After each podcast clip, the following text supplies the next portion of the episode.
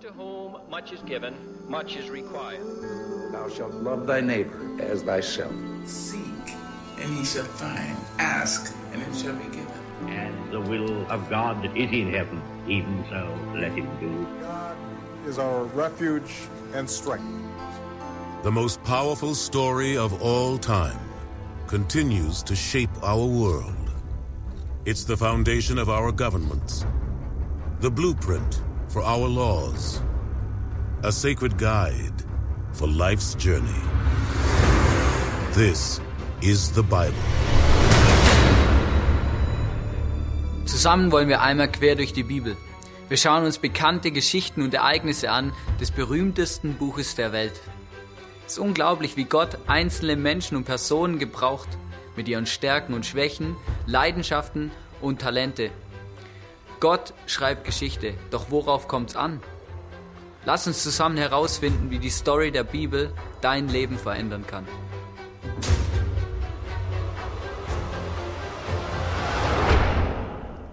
Hallo, herzlich willkommen im ISF. Schön, dass du heute da bist. Zum Wohl. Die ist leider schon ein bisschen verdrückt, oder? Die habe ich gerade eben leer getrunken. Ich hoffe, du hast dir sowas noch ähm, geschnappt. Die kosten im Moment gerade nur 50 Cent bei uns an der Bar.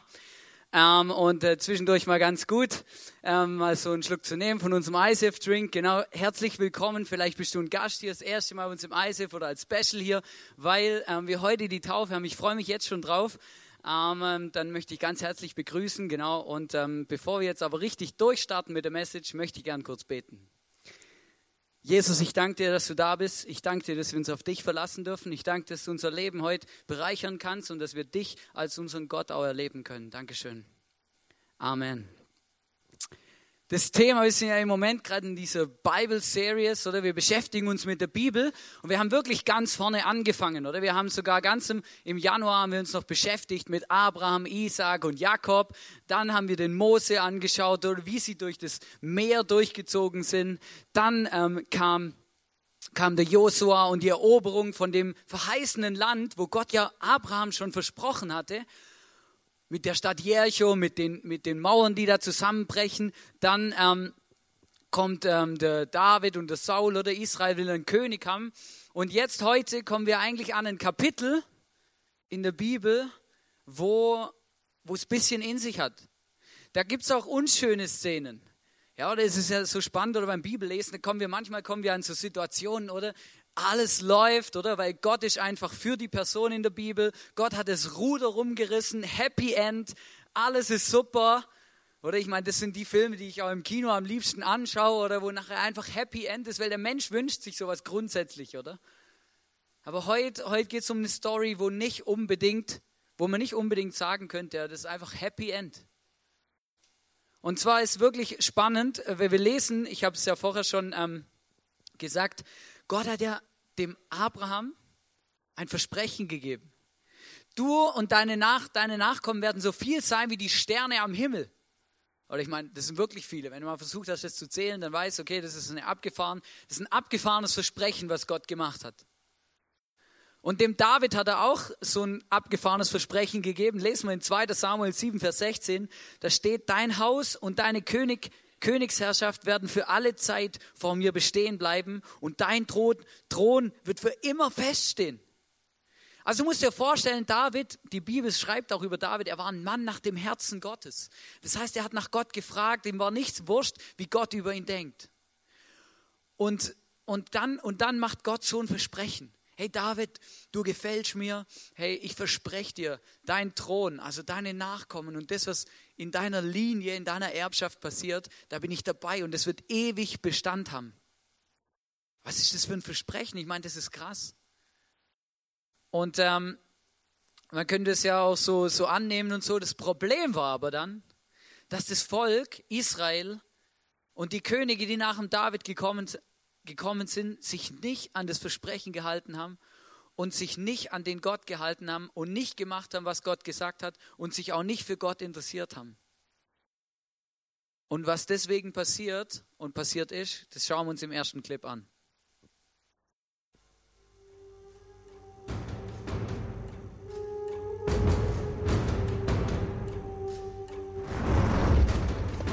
Alles, wofür die Israeliten gekämpft haben, ist in Gefahr. Mein König? Jerusalems 21. König Zedekia wird bedroht von den großen Mächten in der Region.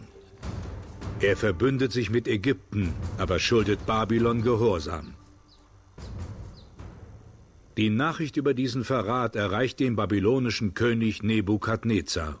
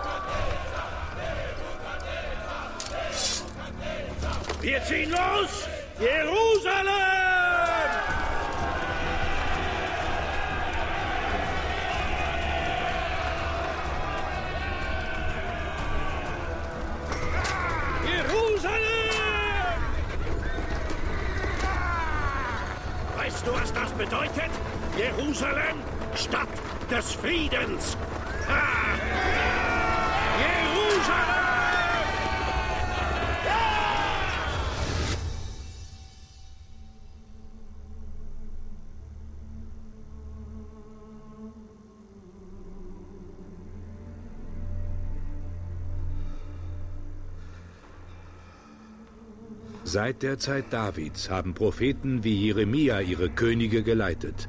Sie sind Israels direkte Verbindung zu Gott. Aber Jeremias Warnungen wurden nicht beachtet. Jetzt überbringt er eine letzte Botschaft an Zedekia. Seid Nebukadnezar untertan oder ihr kommt um.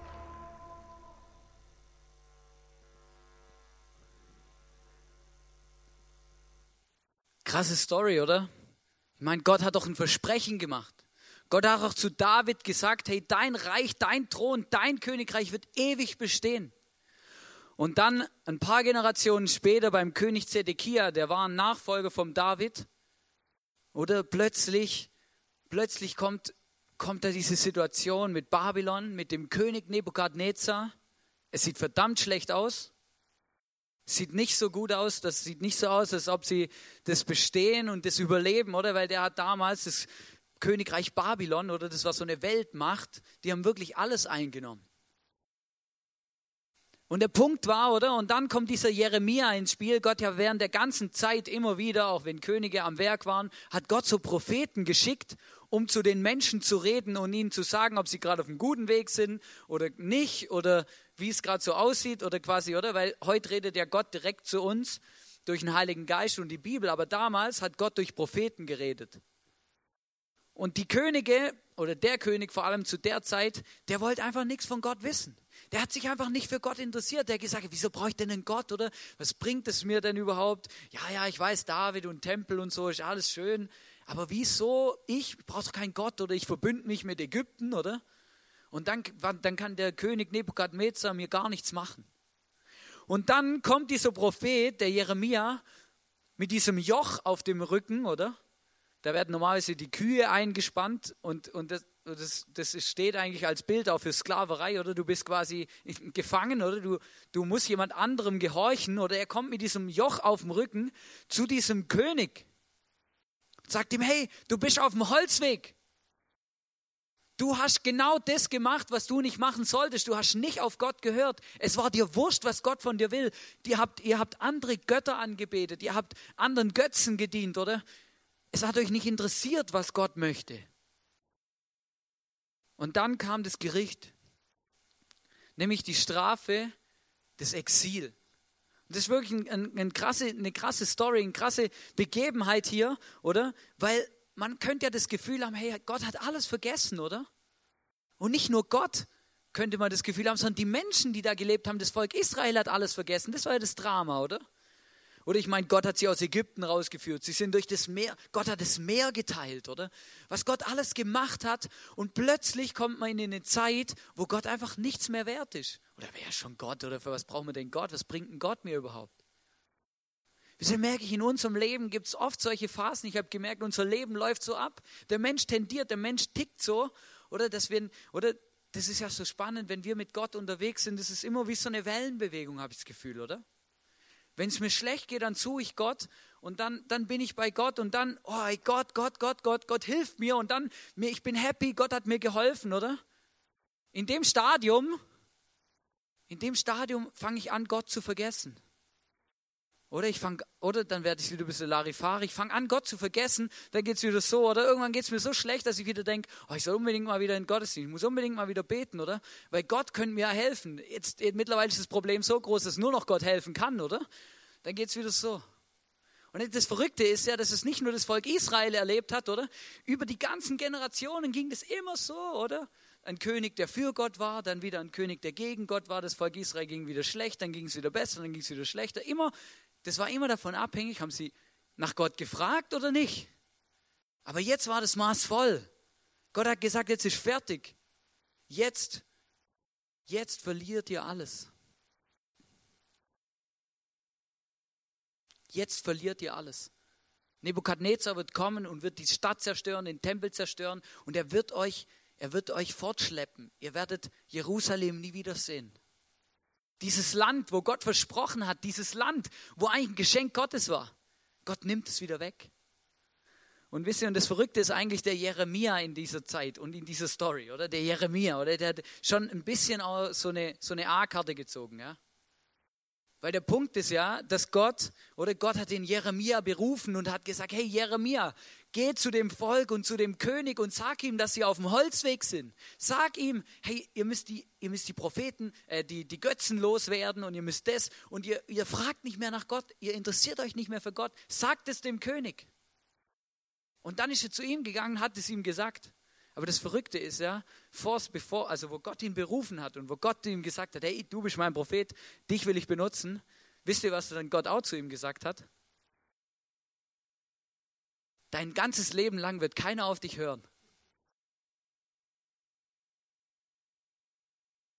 Versteht ihr, oder? Und das ist so eine Situation, da, da, da habe ich einfach gedacht, ja, aber Gott, das ist ja voll verrückt, oder? Ich meine, du berufst einen Propheten, oder? Sagst ihm, er soll, er soll sagen, dass, dass Gott wichtig ist und dass man sich wieder bekehren soll und Buße tun soll und zu Gott gehen soll.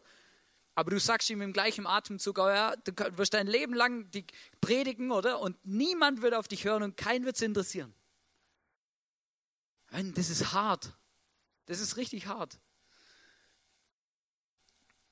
Und ich habe gemerkt, es gibt so Situationen in unserem Leben, glaube ich auch, so Situationen, wo wir vielleicht zwei Jahre schon beten, fünf Jahre, zehn Jahre, vielleicht so Menschen, für die wir beten, dass sie Gott erleben, in unserem Umfeld, vielleicht, vielleicht habe ich schon oft mit ihnen über Gott geredet, aber irgendwie passiert nie was, es verändert sich nichts, sie hören nicht auf mich, es interessiert sie überhaupt gar nicht.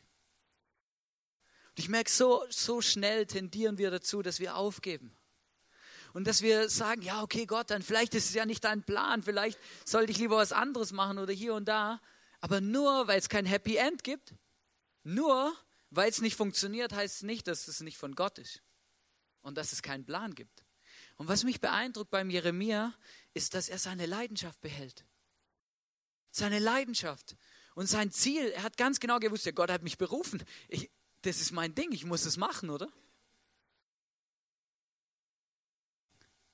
Und vielleicht gibt es Dinge in unserem Leben, für die kämpfen wir, für die kämpfen wir und wir wundern uns und fragen uns, warum die eigentlich nicht eintreffen. Warum das eigentlich nicht passiert. Und dann fangen wir an, Gott zu hinterfragen und zu sagen, hey Gott, was, warum machst du das? Wieso funktioniert das nicht? Das ist doch komisch. Aber das hat nicht mal unbedingt was damit zu tun. Nur weil es kein Happy End gibt, heißt es nicht, dass es nicht von Gott ist. Oder dass es nicht unsere Aufgabe ist, das zu tun. Und das hat mich ermutigt. Da habe ich gemerkt, ja, da kann ich noch was lernen vom Jeremia, der es einfach durchgezogen hat. Und ähm, das Volk, so wie es halt kommen musste, oder?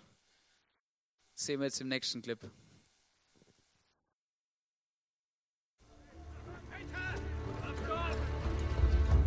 Das israelitische Volk wurde ins Exil verschleppt.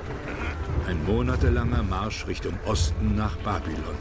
Los, weiter!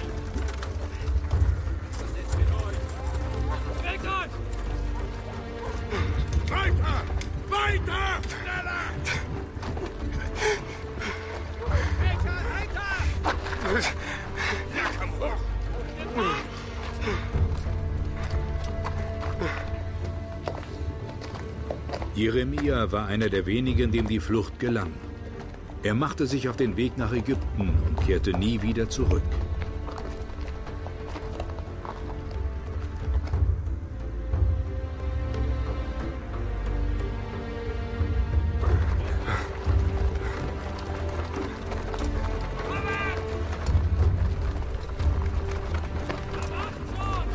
Das auserwählte Volk hatte seinen Propheten verloren, seine Stadt und seinen König.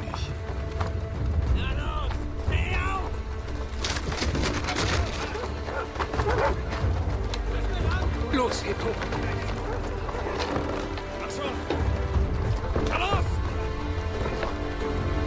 Das israelitische Volk brauchte einen neuen Anführer, um in Babylon zu überleben. Einen Mann wie Daniel.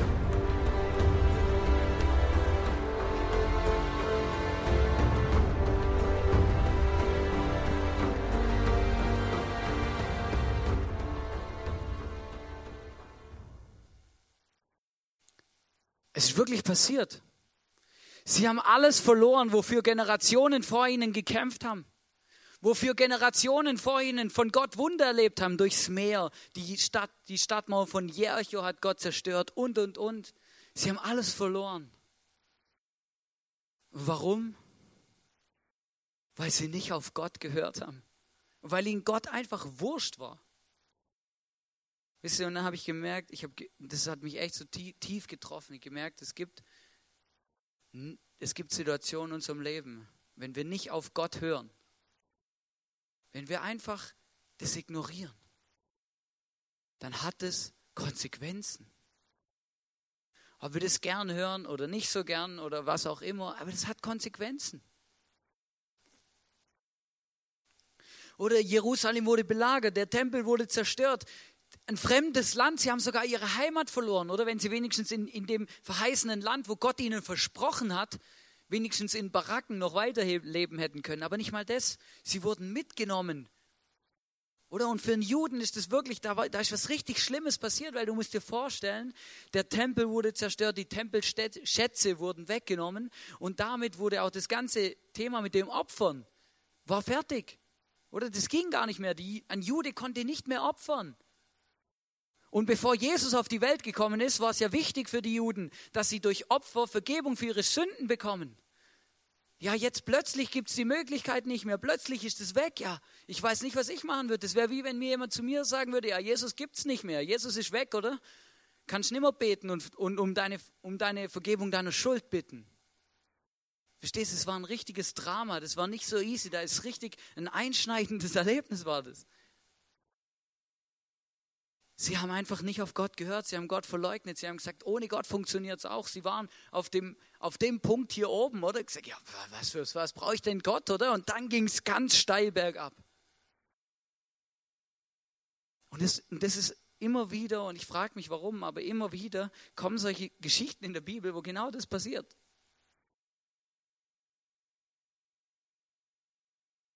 Und dann frage ich mich, aber Gott, guck mal ganz im Ernst jetzt, du hast es doch versprochen. Du hast dem Abraham gesagt, du wirst ein großes Volk haben und dem David, du wirst einen Nachfolger auf dem Thron haben und so. Bricht, wenn Gott versprechen, ist das jetzt alles erledigt? Hat sich das erledigt? Ist es fertig oder was?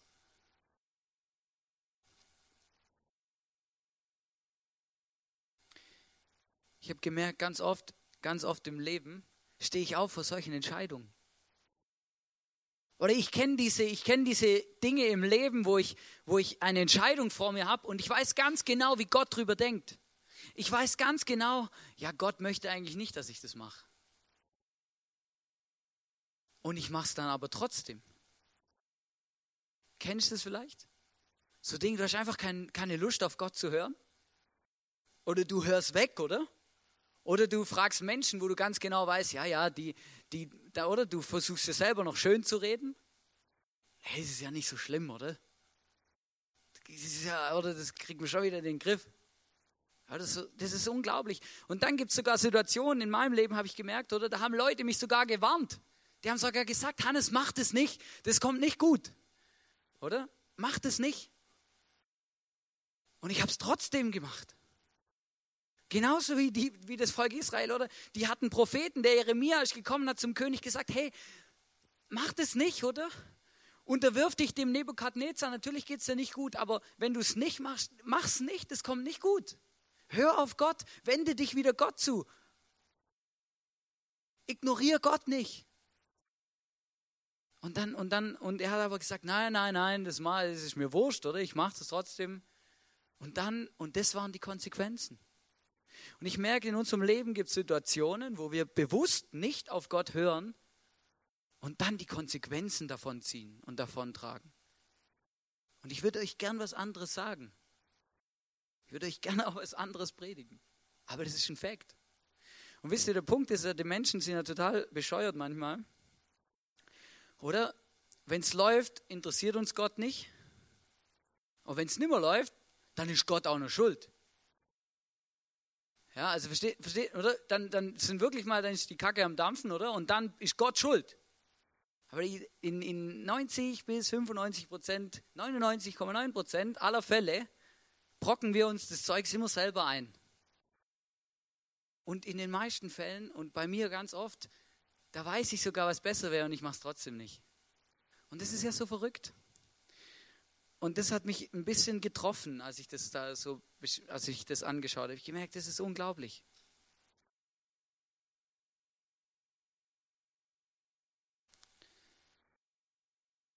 Und ich weiß nicht, ich weiß nicht, wie du, ob du die Story kennst und das ganze Thema mit dem Volk Israel, aber ich habe gemerkt, weißt du, ich weiß nicht, wenn ich Gott gewesen wäre. Ich weiß nicht, was ich gemacht hätte. Ich weiß nicht, ob ich gesagt hätte, hey, wisst ihr was? Hey, ohne Scheiß. Ich habe euch so viele Chancen gegeben. Ich habe euch so viele Möglichkeiten gegeben. Ich habe Wunder getan. Ich habe euch ein Land geschenkt. Ich habe das so, hey, ohne Scheiß. Wenn es euch nicht interessiert, wer ich bin, dann macht doch, was ihr wollt. Geht doch hin, wo der Pfeffer wächst, oder? Geht doch nach Babylon, ist doch nicht mehr mein Problem, oder? Ich habe sogar euch einen Prophet geschickt, der euch gesagt hat, was ihr machen sollt. Ihr habt es trotzdem nicht gemacht. Jetzt ist halt nicht mehr mein Problem, oder? Das müsst ihr den, die Suppe selber auslöffeln. Schlamassel ist halt jetzt passiert, oder? Konsequenzen. Und das Verrückte an der ganzen Story ist, dass ja Gott dass Gott sein Versprechen nicht auflöst oder bricht, sondern dass Gott sein Versprechen trotzdem hält und trotzdem an dem Volk Gottes, an dem Volk Israel festhält. 70 Jahre später, nach dieser Gefangenschaft in Babylon, holt Gott sie wieder zurück. Er tut wieder ein Wunder und er holt sie zurück und sie bauen ihren Tempel wieder auf, sie bauen ihre Stadtmauer auf, sie bekommen das wieder zurück. Gott gibt ihnen eine zweite Chance. Krass, oder? Und wisst ihr, und genau das ist der Gott, an den wir glauben. Das ist der Gott, der uns auch immer wieder eine zweite Chance gibt, der immer wieder unser Leben anschaut und sagt, hey, wieso, wieso hast du es wieder, wieso hast du es gemacht? Ja, egal, komm, ich helfe dir da wieder raus. Oder? Und das ist dann eben genau das.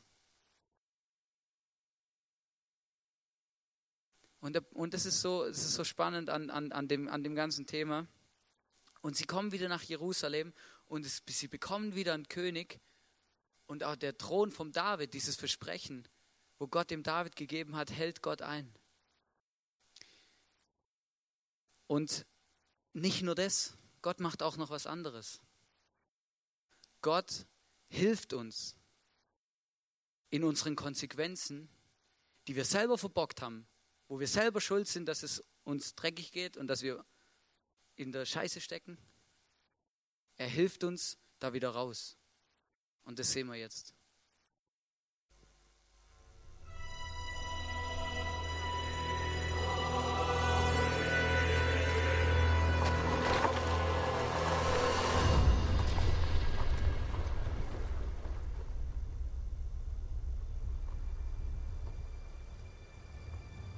Mit all unserem Herzen folgen wir dir.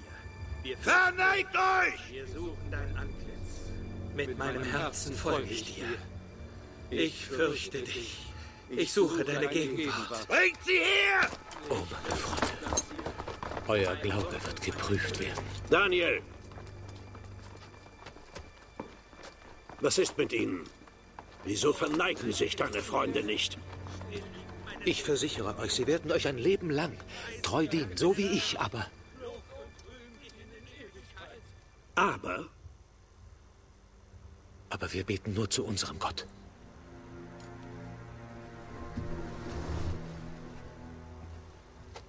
Ich bringe sie dazu, dass sie sich verneigen. Wir fürchten dich. Wir suchen deine Gegenwart. Wir beten zu dir. Wir sind deine treuen Diener. Wenn wir etwas biegen möchten, das hart ist und unbeugsam, was tun wir damit? Wir werfen es ins Feuer. Mein König! Haltet ihn fest! Preis die Werke des Herrn. Lob und Rühm. Mein König! Verbrennt sie! Nein! Herrn. Verbrennt sie! Los! Preis den Herrn. Bringt Holz! Und Öl! Macht schon! Feuer! Bringt mir Feuer! Hier, mein König. Des Totenreichs Schrecken haben mich getroffen. Schweige nicht zu meinen Tränen. Ich bin überwältigt von Leid. Ich rufe den Namen des Herrn. Gott, rette mich!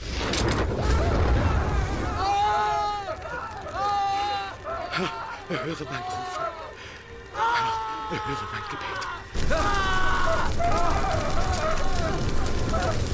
Meine Feinde werden bezahlen. Sie werden sich abwenden in Scham.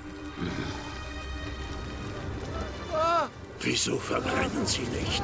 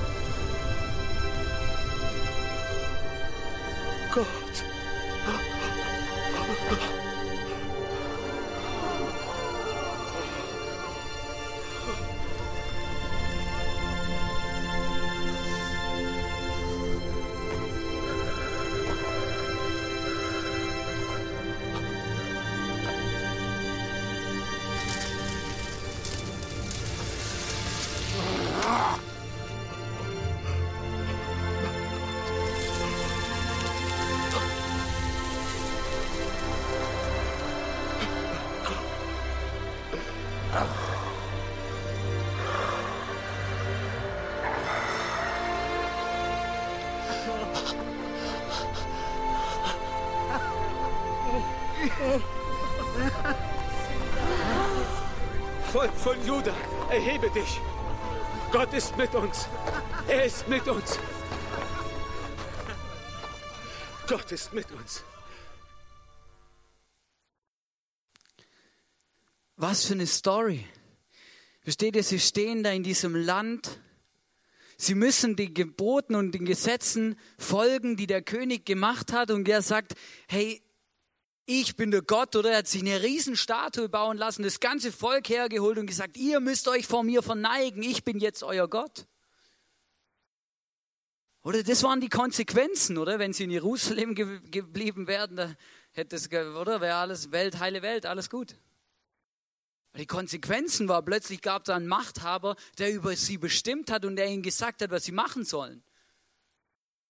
Und dann, und dann sagen diese drei Männer, diese drei Hoffnungsträger, hey, nee, wir machen das nicht. Weil Mose, Mose hat uns gesagt, in den Geboten steht, Gott hat uns gesagt durch Mose, hey, ihr sollt nur mich als Gott anbeten, sonst niemand. Und dann haben die Mut gehabt, die haben ganz genau gewusst, dass, was die Konsequenzen sind von dem, wenn sie sich für das entscheiden. Die haben ganz genau gewusst, dass der König da nicht irgendwie easy drauf ist. Wisst ihr, ich habe gemerkt, hey, wenn wir in den Konsequenzen, wo wir unterwegs sind, und das ist ja noch der Punkt, manchmal müssen wir Konsequenzen erleben, für die wir gar nichts dafür können. Oder ich meine, die drei Männer können ja gar nichts dafür, dass sie in Babylon in der Gefangenschaft war, waren. Das haben ja die Könige verbockt. Und trotzdem mussten sie mit den Konsequenzen leben. Aber in den Konsequenzen hat Gott sie nicht im Stich gelassen. Gott hat sie nicht allein gelassen, sondern Gott hat ihnen geholfen. Er ist ihnen begegnet. Er hat sie gerettet.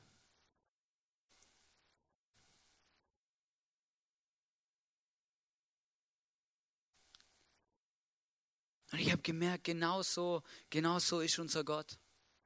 Wenn wir vielleicht uns bewusst gegen ihn entschieden haben, wenn wir bewusst Entscheidungen getroffen haben, die, die, eigentlich, die eigentlich bedeuten, ja, es interessiert mich nicht Gott, oder was juckt mich denn das, oder? Und dann plötzlich läuft es eben nicht mehr rund und dann, dann komme ich eben wieder zu Gott.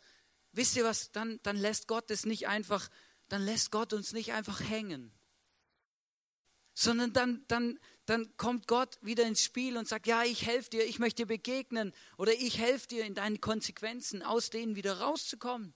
Ich rette dich, ich will dir helfen.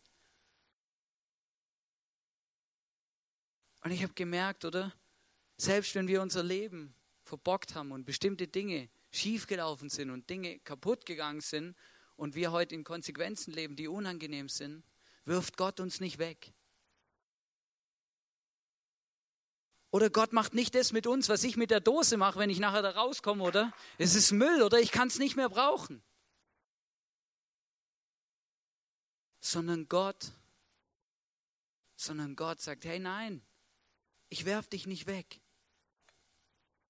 Dich kann man recyceln.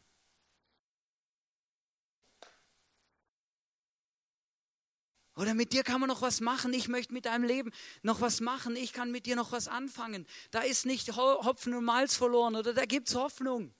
Ich will dir helfen. Genauso wie den Männern geholfen hat. Und wisst ihr, und dann erleben wir Wunder. Und dann erleben wir bestimmte Dinge, weil Gott uns einfach hilft in unserer Unzulänglichkeit, selbst im Exil, selbst in den Dingen, wo eigentlich total der Zug schon lang abgefahren ist, kann Gott uns immer noch helfen. Gott gibt uns nicht auf. Und Gott hält auch sein Versprechen. Weil Gott hat auch das Versprechen vom David, vom Abraham gehalten. Gott hat das Versprechen gehalten. Und Gott hält auch das Versprechen, das er uns gibt, dass er immer mit uns ist, dass er uns begleitet und uns nie im Stich lässt. Und in Daniel 3, Vers 29, da lesen wir was, wo, wo mich begeistert, wirklich, weil ich, deshalb gebe ich Nebukadnezar folgenden Erlass bekannt. Und ich meine, das hat was gemacht mit dem König. Der hat dir gesagt, ich bin der Gott, ich bin der Größte oder betet mich an. Ja, und plötzlich hat er was erlebt, wo er gemerkt hat, hey, das übersteigt meinen Horizont, ja. Deshalb gebe ich Nebukadnezar folgenden Erlass bekannt. Sollte irgendein Mensch, welcher Rasse, Nation oder Sprache auch immer, ein abfälliges Wort gegen den Gott von Shadrach, Meshach und Abednego, das waren die drei Männer, sagen, soll er in Stücke gehauen und sein Haus in Schutt und Asche gelegt werden. Und jetzt kommt ein abgefahrener Satz, denn es gibt keinen Gott, der retten könnte wie dieser. Es gibt keinen Gott, der retten könnte wie dieser. Und wisst ihr, in, dem Sinn hat er natürlich in die Situation beschrieben und gesagt, hey, das hat er noch, das habe sowas habe ich noch nie erlebt. Ein Gott, der Menschen davor bewahrt, dass sie verbrennen, das ist unglaublich. Aber er hat auch etwas Prophetisches gesagt mit dem Satz. Er hat gesagt, es gibt keinen Gott, der retten kann wie dieser. Und das stimmt auch. Weil es gibt keinen Gott sonst, der seinen Sohn auf die Welt geschickt hat in der Person von Jesus Christus. Und der sein Leben geopfert hat, damit wir leben und damit wir gerettet werden. Und ich bin mir überzeugt davon, das hat der König gar nicht gewusst, das war dem gar nicht klar. Aber er hat genau das gesagt. Er hat gesagt, Gott hält sein Versprechen. Gott hat gesagt, nach dem David, 14 Generationen später, kommt einer und der wird das Reich vollenden. Der wird den Thron besteigen und dieses Reich, wo dann anfängt, hört nimmer auf. Und damit hat er von Jesus geredet. Und von dem Reich, in dem wir heute schon leben und das mal kommen wird, in Macht und Herrlichkeit, wenn Jesus wiederkommt. Für alle, die sagen, Stammbäume in der Bibel sind eine zähe Geschichte und richtig langweilig, muss ich euch sagen, hey, Gott hat sich was dabei gedacht. Gott hat da was bewirkt. Gott hat da richtig Hirnschmalz reingesteckt. Denn es gibt keinen Gott, der retten könnte wie dieser. Und ich möchte wirklich sagen und dich ermutigen heute, hey, wenn du das Gefühl hast, Gott kann mit meinem Leben sowieso nichts mehr anfangen, oder? Die falschen Entscheidungen, die ich getroffen habe, von Gott wegzulaufen, Gott zu ignorieren und, und weiß auch nicht, aber theoretisch müsste Gott mein Leben in Müll werfen. Aber das macht Gott nicht. Und das möchte Gott auch nicht. Gott möchte dir begegnen in den Konsequenzen, in denen du vielleicht lebst. Möchte dir helfen. In den Situationen, wo du bist, möchte dir helfen und dir begegnen und dich retten und dich da rausholen. Obwohl wir manchmal von Gott weglaufen, hält er sein Versprechen. Gott bricht nie was, was er verspricht. Und in Römer 10, Vers 11 bis 13, da lesen wir, so heißt es in der Schrift, wer an ihn glaubt, wird nicht umkommen. Auch wenn du in Feuerofen steckst. Versteht, das ist abgefahren, oder? Das gilt ohne Unterschied für Juden wie für alle anderen Menschen auch, also für jeden von uns hier. Alle haben denselben Herrn, der seine Reichtümer großzügig allen schenkt. Wisst ihr, Gott ist nicht ein knausriger Gott oder der ist auch nicht geizig, sondern Gott möchte dich beschenken. Gott möchte dir helfen, Gott möchte begegnen.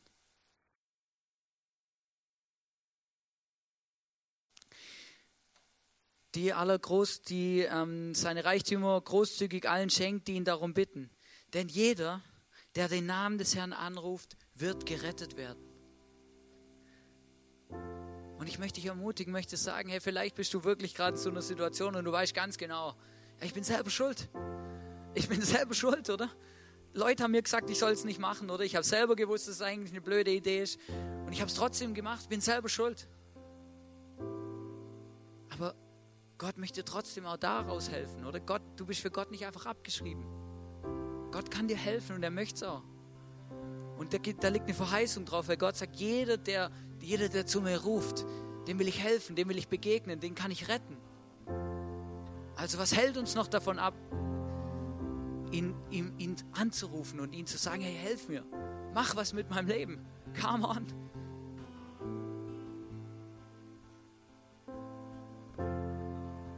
Gott gibt uns eine neue Chance, eine neue Perspektive.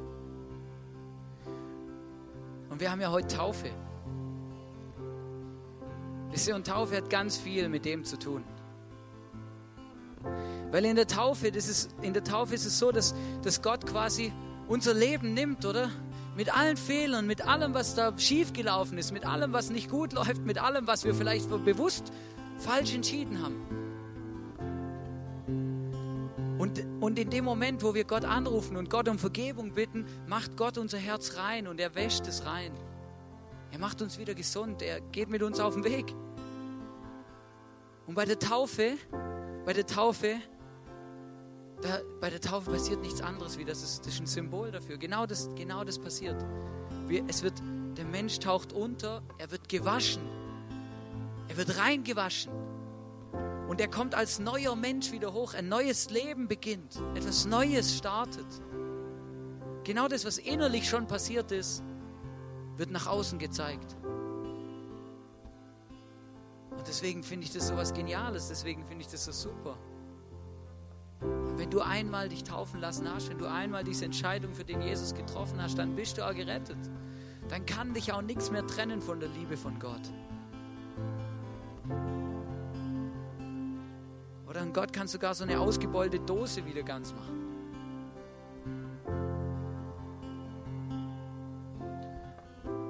Und das begeistert mich, wenn ich merke, hey Gott, Gott benutzt es. Und ich möchte jetzt die zwei Täuflinge auf die Bühne bitten. Weil die möchten euch gerne erzählen, was Gott, was Gott in ihrem Leben gemacht hat.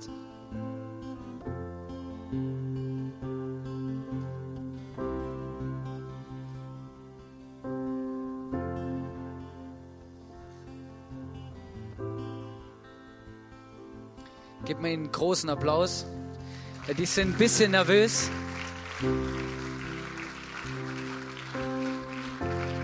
Servus. Schön, euch hier zu haben.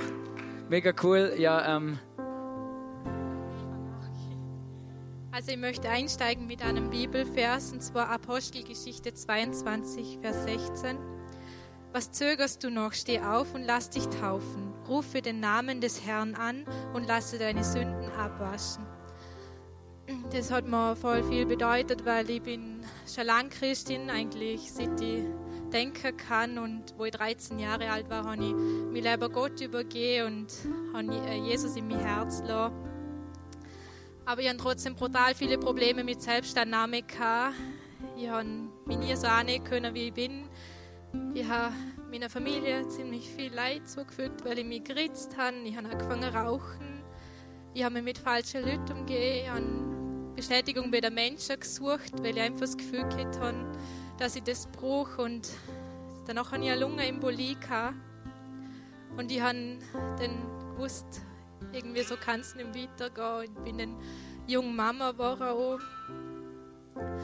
Ich habe alles selber Entscheidungen getroffen. Das ist vielleicht, wie der Hannes gesehen hat, mir ist es irgendwann zu gut gegangen, wo ich jung war und danach habe ich nur schlechte Entscheidungen getroffen und wo ich den ganz unten war, habe ich gewusst, so kann es einfach nicht weitergehen und Gott hätte mein Leben genommen. Es war einfach nur ein Scherbenhaufen und er hat es wieder ganz neu gemacht und für das bin ich so dankbar und ich freue mich jetzt einfach, dass ich mich heute taufen lassen kann und dass ich einfach ein Zeichen setzen kann von der unsichtbaren und sichtbaren Welt, dass mein Leben einfach zu Gott gehört und dass ich einfach nie wieder einfach meinen Kopf durchsetzen will und schlechte Entscheidungen treffen will, sondern ja, dass ich einfach dankbar bin.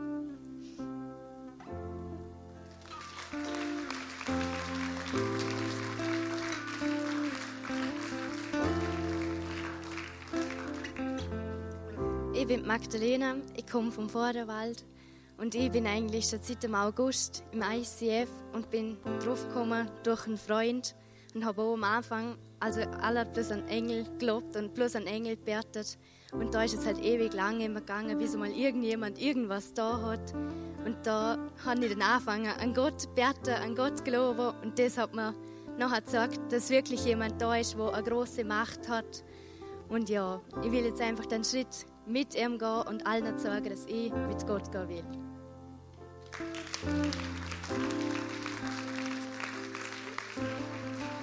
Hey, danke vielmals. Genau, ihr dürft euch jetzt verrat machen.